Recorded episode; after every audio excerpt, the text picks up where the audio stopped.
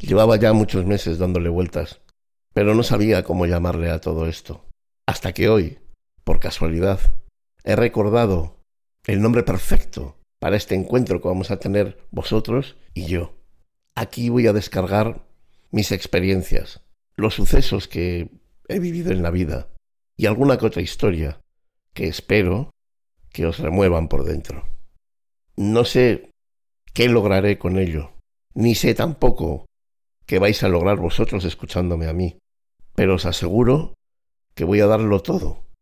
Voy a vaciarme para que, de alguna forma, todo esto que yo he vivido y las piedras que me he encontrado por el camino os faciliten vuestro caminar en este trayecto de la vida.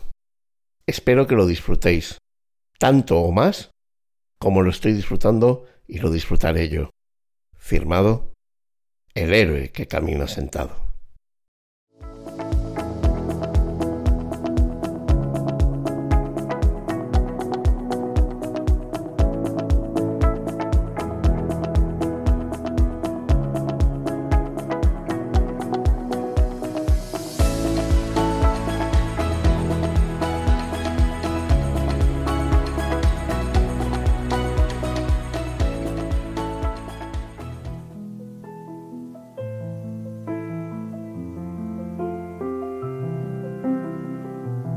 Continuamos adelante en acordes y letras y lo vamos a hacer volviendo a los clásicos, dedicando un amplio espacio hoy de nuestro programa a esa vuelta a los clásicos que de vez en cuando realizamos.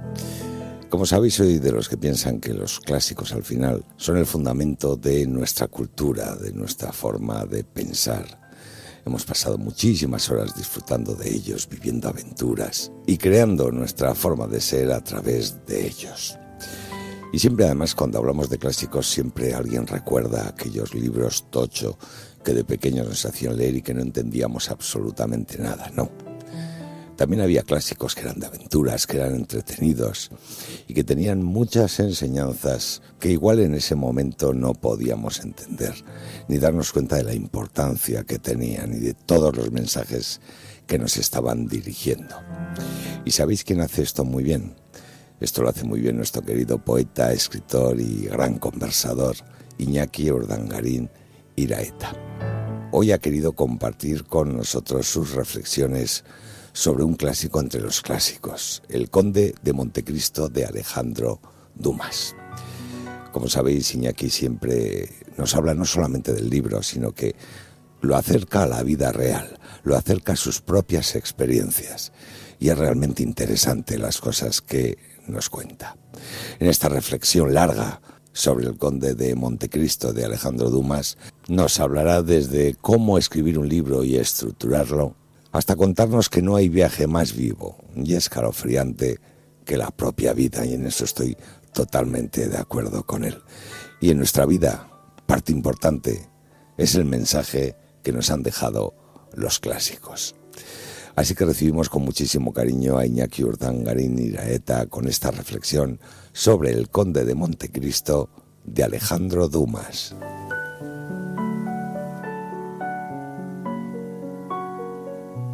Cuando me planteo escribir un libro, una columna, e incluso alguna que otra colaboración en diferentes medios de comunicación, ¿sabéis qué es lo que más me cuesta? Vertebrar la historia construir el mapa guionizado de aquello que quiero contar. Siempre tengo claro, en líneas generales, de qué va a ir el texto.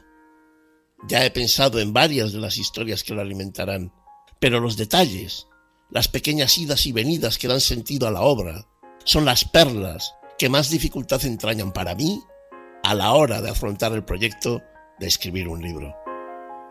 Los giros bruscos e inesperados del argumento, los pequeños engaños e incluso la explosión en el momento justo de la trama en los diferentes capítulos son para mí verdaderas obras de arte que hacen de una novela algo extraordinario.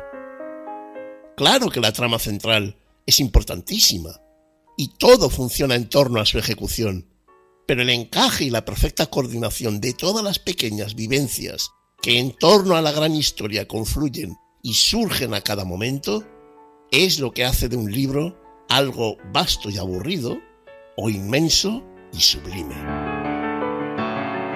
A lo largo de mi vida, cientos, miles de historias extraordinarias han pasado por mis manos endulzando mis tardes de hospital o mis noches en vela por diferentes motivos. Todas ellas secuestraban mi cerebro y mis entrañas, y durante el tiempo en el que se desarrollaban sus tramas, convertían una triste y angustiosa realidad en momentos apasionantes en los que se experimentaban las más increíbles emociones que florecían en una realidad paralela, construida en forma y manera a mis necesidades. Recuerdo aquellas lecturas en el salón de mi casa, en las que esperaba encontrar aventuras parecidas a las de los piratas que había descubierto en una maleta vieja bajo la cama de mis padres. Barba roja, barba negra, e incluso uno llamado Barba Azul, que no era pirata, pero sí había vivido una vida fascinante. No sé por qué, pero el título de uno de aquellos libros que rescaté de su encierro me llamó mucho la atención. El Conde de Montecristo, de Alejandro Dumas, aquel que me fascinó con los tres mosqueteros. El libro contaba con una portada preciosa, en la que se podía ver un hombre adinerado y con espada. Por lo tanto pensé que sería una de esas novelas de piratas que buscaban grandes tesoros, surcando los siete mares. Me acuerdo que serían las cuatro o las cinco de la tarde, cuando me sumergí en la vida del mundo dantes, y ya no pude dejar de leer hasta que lo terminé con mucha pena, sumergido completamente entre las sábanas de mi cama, de madrugada, y alumbrado con una poderosa linterna. ¿Por qué aquel libro de Dumas constituía para mí una verdadera obsesión? Por la realidad. Por ser tan fiel a lo que se experimenta una y otra vez en la vida. El guion de esta novela, aun siendo una aventura extraordinariamente fascinante, no deja de ser algo muy cercano y conocido para mí. Su esencia es fiel a la realidad, los éxitos cosechados, las largas temporadas en los infiernos y las vueltas a resurgir. Todos pasamos por esas etapas unas cuantas veces, todos cumplimos altos y bajos en nuestra existencia. Y en mi caso, esos subes y bajas, tanto físicos como emocionales, son y han sido constantes. La juventud, las hormonas, las fracturas, las intervenciones, los dolores, la estabilidad, la esperanza, los logros. No hay viaje más bello y escalofriante al mismo tiempo que la propia vida. Un viaje con luces y sombras que puede llevarnos al estado más sublime o aterrorizarnos en un terrible purgatorio. Y es en este libro donde aprendí por primera vez que un escritor no siempre nos tiene por qué llevar a lejanos paraísos para cautivarnos hasta la extenuación, sino que incluso dentro del alma humana, del alma de cada uno, puede estar teniendo lugar la más épica de las batallas entre el bien y el mal, y puede que el resultado final nos deje atónitos.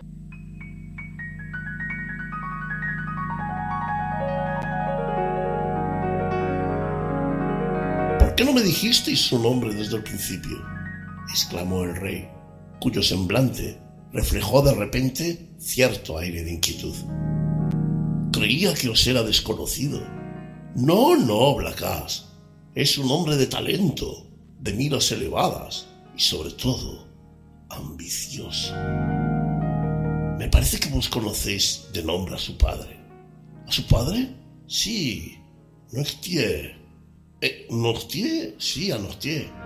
¿Nostier el girondino? ¿Nostier el senador? Exacto. ¿Y vuestra majestad emplea al hijo de semejante hombre? La casa, amigo mío. Vos no sabéis vivir. ¿No os dije que Villefort es ambicioso? Por medrar, sacrificará hasta su padre. El conde salió de la cámara con la rapidez de un joven, porque su sincero realismo le prestaba el ardor propio de los veinte años, y se quedó Luis XVIII solo, volviendo a hojear el libro entreabierto y murmurando. Justum et tenacem positivirum. Señor, continuó, he venido a París con toda la celeridad posible a anunciar a vuestra majestad que en el ejercicio de mis funciones he descubierto no una de esas conspiraciones vulgares e insignificantes como las que se urden todos los días, así por el ejército como por las gentes del pueblo, sino una verdadera conspiración que amenaza nada menos que al trono de vuestra majestad. Señor, el usurpador se ocupa en armar tres navíos. Medita un proyecto insensato quizá, pero por esto mismo terrible. En estos momentos debe de haber salido de la isla de Elba.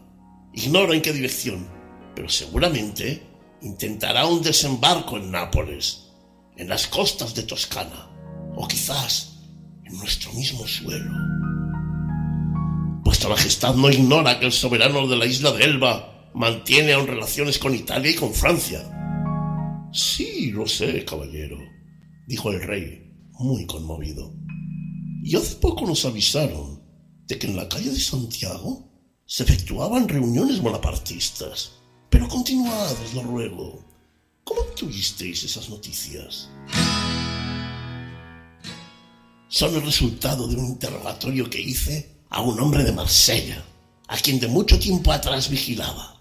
Le hice aprender el mismo día de mi marcha que el hombre, marino, revoltoso y bonapartista zarrimó, ha ido a la isla de Elba secretamente, donde el gran mariscal le encargó una misión verbal, por cierto, bonapartista de París, cuyo nombre no he podido arrancarle. Esta misión se traducía a encargar al bonapartista que preparase los ánimos a una restauración. Tened presente, señor, que copio el interrogatorio. Restauración que no puede menos de estar próxima. ¿Y qué ha sido de ese hombre? preguntó Luis XVIII. Está preso, señor. Así pues, ¿os parece tan grave el asunto? Tan grave, señor, que la primera noticia me sorprendió en una fiesta de familia el día de mi boda. Y lo he abandonado todo en el mismo momento para venir a demostrar a vuestra majestad mis temores y mi adhesión. ¿Es cierto? dijo Luis XVIII. ¿No existía un proyecto de matrimonio entre vos y la señora de Saint-Méran? Hija de uno de los más fieles servidores de vuestra majestad. Sí, sí, ya. Pero volvamos a ese complot, señor Villefort. Es curioso, como año tras año, siglo tras siglo, la sociedad, nuestra moral y nuestras actitudes varían mucho menos de lo que pensamos. Disfrazamos de falsa moral nuestras conciencias, escondemos las verdaderas esencias, construimos honestidades más que dudosas y recreamos una sociedad casi perfecta cara a la galería. Cambian nuestras formas, cambia el color de las circunstancias o quizá cambian los envoltorios de nuestro comportamiento. Pero la esencia, la verdad de nuestras interacciones no varía, construyendo golpe a golpe generación tras generación, una sociedad tan intransigente como corrupta. Por ello, y sirviéndose de algunos perfiles característicos de la alta y media sociedad francesa, Dumas describe de manera magistral el poder del odio, de la ambición desmedida, en personas que, lejos de satisfacerles lo que ya poseen, necesitan quedarse con lo que los demás han conseguido. Este mundo que hemos construido difícilmente permite que las personas que vienen de abajo cambien de estatus. Cuando intentas abrirte camino entre los poderosos, milagrosamente todo se vuelve en tu contra. Así, en un principio, parece que al mundo se le abren las puertas de la prosperidad, del éxito, pero en realidad, cuando la sociedad, los ricos y los poderosos descubren que tiene las herramientas necesarias y el empuje propio de un león, cuando intuyen que alberga verdaderas posibilidades de entrar en su círculo, es cuando se convierte en un verdadero rival. Y aprovechándose de que aún no forma parte de su grupo de, digamos, elegidos, urden una estrategia perfectamente coordinada que ve con sus huesos en la cárcel, arruinando todo atisbo de esperanza en nuestro marino francés, que por otra parte comenzará a descubrir lo malo que era despertar envidias o complejos en aquella sociedad de su época, tremendamente similar en esos aspectos a la que tenemos hoy en día. Estos miserables aunarán esfuerzos y harán uso de su poder para arruinarle la vida, despojarle de todo y enviarlo al infierno. Los que controlan y manejan la sociedad nunca permiten que alguien que no haya sido invitado se haga un sitio y prospere. Ya hacía cuatro o cinco años que Edmundo no hablaba sino con el carcelero. Y para los presos, carcelero no es un hombre, es una puerta viva que se aumenta a la puerta de encina. Es una barra de carne sujetada a los hierros de su ventana.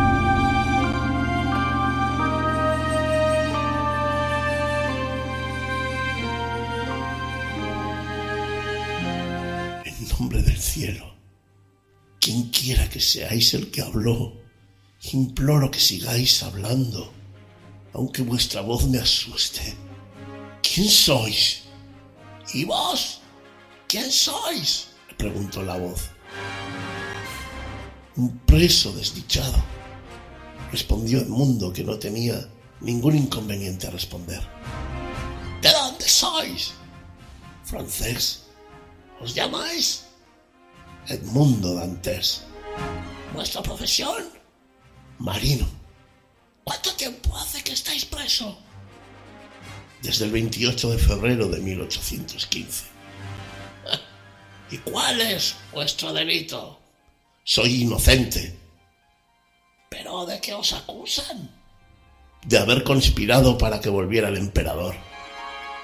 ¿El emperador no está ya en el trono? Fontainebleau en 1814 y fue desterrado a la isla de Elba. ¿Pero desde cuándo estáis aquí que ignoráis todo esto? Desde 1811. Dantes se estremeció. Aquel hombre estaba preso cuatro años antes que él. Está bien.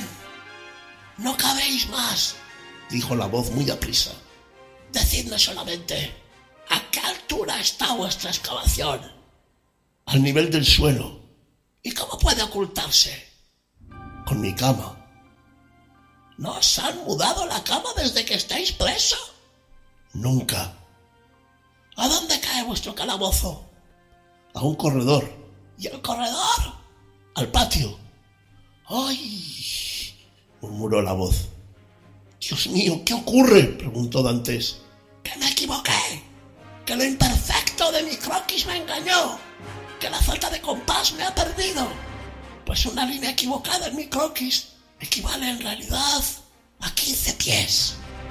He creído que esta pared que nos separa era la muralla. Pero entonces hubierais salido al mar. Era lo que yo quería. ¿Y si lo hubieseis logrado? Nadaría hasta llegar a una de esas islas que rodean el castillo de Iz. La isla de Dom o la de Tibulén. O la costa. Y me hubiera salvado. ¿Habríais podido nadar tanto? Dios me habría dado fuerzas. Pero ahora todo está perdido. ¿Todo? Sí. Tapad muy bien ese agujero. No trabajéis más. No os ocupéis de nada y esperad que yo os avise. ¿Quién sois? Decidme quién sois por lo menos. Soy... Soy el número 27. ¿Desconfiáis de mí? Le preguntó Dantes. Y creyó oír por toda respuesta una risa amarga. oh, soy buen cristiano, exclamó enseguida, adivinando instintivamente que aquel hombre pensaba abandonarle. Os juro por Cristo que primero consentiré que me maten que dejar entrever a vuestros verdugos y a los míos un átomo de verdad. Pero en nombre del cielo, no me privéis de vuestra presencia, no me privéis de vuestra voz, porque os lo juro, me van abandonando ya las fuerzas, porque me estallaría contra la pared y tendríais que reprocharos mi muerte. ¿Qué edad tenéis? Vuestra voz parece la de un joven. No sé, no sé mi edad a punto fijo, como no sé el tiempo que he pasado aquí. Solamente sé que iba a cumplir 19 años cuando me prendieron en 1815. No ha cumplido aún 26 años, murmuró la voz. A esa edad el hombre no, no es traidor todavía. Oh no, no, os lo juro, repitió Dantes. Os lo dije, consentiré que me despedacen antes que haceros traición. Hicisteis bien en hablarme, hicisteis bien en rogarme, porque ya iba yo a trazar otro plan y separarme de vos.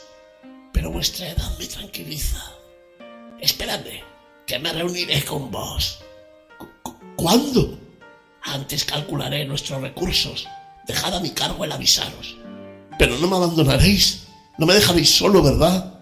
¿Os vendréis a reunir conmigo o, consentiréis en que vaya a reunirme con vos? Huiremos juntos. Y si no podemos huir, hablaremos. Vos de las personas a quien améis y yo de aquellas a quienes amo. Vos debéis de amar a alguien. Estoy solo en el mundo. Entonces me amaréis a mí. Si, si, si sois joven, seré vuestro amigo. Si viejo, vuestro hijo. Mi padre debe de contar ahora 70 años. Si aún vive, yo solo le amaba a él y a una joven llamada Mercedes. Estoy seguro de que mi padre no me ha olvidado, pero ella sabe Dios si aún piensa en mí. Os amaré como amaba a mi padre. Está bien, dijo el preso. Hasta mañana.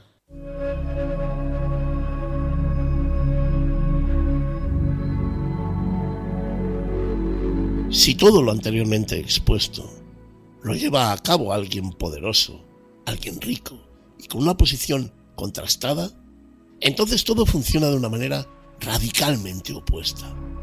Y no solo se le abren las puertas de par en par, sino que además estos miembros ilustres de la alta sociedad corren veloces a compartir con él fiestas, negocios, encuentros, etc.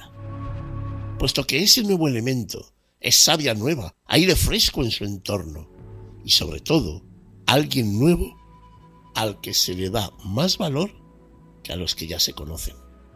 Por eso Dantes se aprovecha de todo eso y gracias a las posibilidades que el tesoro del viejo le ofrece, comienza a imaginar un plan para vengarse de sus enemigos. Jugará con todas y cada una de las debilidades de sus contrincantes y a cada uno le dará lo que busca de él, pero cobrándose un altísimo precio por ello. Así de maravillosa e inquietante es la venganza que trama el mundo a los que otrora fueron sus carceleros. La vida es una prueba de fondo, una carrera en ocasiones interminable. Una carrera en ocasiones interminable cuando las cosas pintan mal las circunstancias nos sobrepasan. Lo ocurrido al mundo es lo suficientemente importante como para mandar la vida, la existencia y el destino al mismísimo infierno. Es muy complicado mantenerse frío, distante y centrado cuando haces frente a dificultades verdaderamente temibles. Pero si hay algo realmente temible, más allá de la envergadura del problema al que nos enfrentamos, es que dicho problema imponga su presencia y dominio durante mucho tiempo. Se sabe que el ser humano está más preparado para sufrir y superar reveses tremendos pero momentáneos que dificultades que se dilatan mucho en el tiempo. Por ello, cuando analizamos la situación del mundo dantes, creo que no miento si digo que era de extrema gravedad, puesto que le habían robado todo y encima lo habían castigado al destierro, en una celda horrible, sin contacto alguno con semejantes y en el más absoluto de los abandonos. Se enfrentaba a algo tan duro como el encierro de una cárcel en la más absoluta soledad. La soledad, un arma asesina que convertiría dicho encierro en el castigo más terrible imaginable con objeto de destruir cualquier atisbo de esperanza que aquel pobre marino pudiera albergar en su alma. Pero de repente, Dumas da un leve respiro al sufrimiento de nuestro Dantes y aparece en escena un viejo loco y extraordinario compañero de prisión de Edmundo, cuyo encuentro será lo único bueno que podrá experimentar en la cárcel. Y es aquí donde a mí me gustaría ahondar en una importante reflexión. La absoluta, digamos, maravilla de la que está formado el ser humano, que es capaz de revivir, de volver a dar aire a sus esperanzas, aun cuando la derrota y la desilusión es total. Aun cuando la certeza de haber perdido todo y de enfrentarse a algo tan terrible convencen al individuo que es imposible darle la vuelta a esta situación. Pero de repente, pequeño cambio, un leve chispazo de ilusión y el alma humana prende de vida con la misma fuerza que hace un instante lo empujaba al abismo. ¿A cuántos nos ha pasado esto? ¿Cuántos de nosotros hemos estado al límite, sin fuerzas, a las puertas de la muerte? Y la más mínima irrupción de aquello que nos revitaliza ha obrado el milagro y hemos conseguido dar la vuelta a algo impensable de conseguir. En el fondo, la vida, como ya dije, es una carrera de fondo. Intuyo que nuestra misión es la de resistir los nubarrones, por negros y eléctricos que sean, al igual que hizo Edmundo durante siete largos años en los que las esperanzas huyeron, las ilusiones se apagaron y la soledad, la soledad le inundaba por dentro. Hay que esperar. Y algo fundamental, cuando salta la chispa, reconocerla y volver a cabalgar. Por último, no querría terminar sin hacer alusión a algo que me parece tan importante o más que todo lo que ya hemos hablado y analizado. Alejandro Dumas construye a Edmundo Dantes como un ser humano excepcional, alguien capaz, decidido, ambicioso, pero al mismo tiempo decente, un ser humano que nos demuestra a lo largo del libro que al principio llegó donde llegó por méritos propios, demostrando por su capacidad merecer el espacio que ya estaba solicitando con mucha más razón y derecho que muchos otros. Al mismo tiempo, mientras experimenta el encierro, Dumas describe a nuestro protagonista como alguien que aun en la peor de las circunstancias, cuando todo parece estar perdido, el más mínimo atisbo de esperanza le sirve para que vuelva a la vida y esté abierto a experimentar nuevas aventuras. Y por último, tenemos al Dantes de la venganza, de la crueldad, al liberar conscientemente al monstruo que ha ido creciendo dentro de él, al tener que superar una existencia plena de dificultades y soledades añadidas. Por todo ello, y para finalizar, querría destacar algo que aún no hemos analizado. La capacidad del mundo Dantes de no caer en su propia trampa, en su propia batalla. Lo vivido por el marino francés ha sido tremendo. Ha experimentado la desesperanza más absoluta. Ha visto cómo le han robado años de vida y sobre todo a la persona que amaba. Tras este horror, descubrimos a un Dantes que vuelve a Francia cargado de joyas, despertando el interés de todos los que empiezan a saber de él y convirtiéndose en conde de Montecristo, cuya fama fabricada le precede, dispuesto a tomarse la justicia por su mano con un plan milimétricamente calculado y con un dolor e incluso con un odio en su interior que le llevará a ejecutar su venganza casi hasta el límite de sus deseos. Y es aquí donde este personaje demuestra que la mano del genial Dumas, que tras habérselo robado todo tras haber sufrido una fría y solitaria condena, capaz de volver loco a cualquiera, y después de haber perdido la carrera por la vida, resulta que el joven marino no se ha dejado pudrir por el odio, por la rabia que sentía hacia sus captores. Y de nuevo, cuando en su trágico plan para vengarse de aquellas malvadas personas, el amor, el amor de su amada, prende, él vuelve a aprovechar aquella llama y sin dejarse llevar por la ira y la venganza, sin dejar que las situaciones vividas le pudieran por dentro, elige vivir, elige no perder la oportunidad que se le presenta una vez más, como antaño ya se le presentara con aquel querido viejo. ¿Recordáis? Que más allá de los tesoros y el dinero que le regaló, le enseñó el camino para alimentar únicamente a la luz que alberga en su interior, no dejando que su oscuridad forjada a fuego durante tantos años por la maldad y el egoísmo de unos cuantos, le robara la oportunidad que hace años estos mismos le quitaron. Qué fascinante que tras ese viaje tan tortuoso y tan tremendo, que el odio y la rabia no le hayan envenenado la vida y gracias a eso se dé la oportunidad para volver a vivir de nuevo, para disfrutar de su hijo, de su amor de siempre y al final el perdón surge y gracias a eso a él le queda toda una vida por vivir. Se regala una segunda oportunidad a sí mismo, por no dejar que el odio y la rabia le conquisten en tan dura batalla.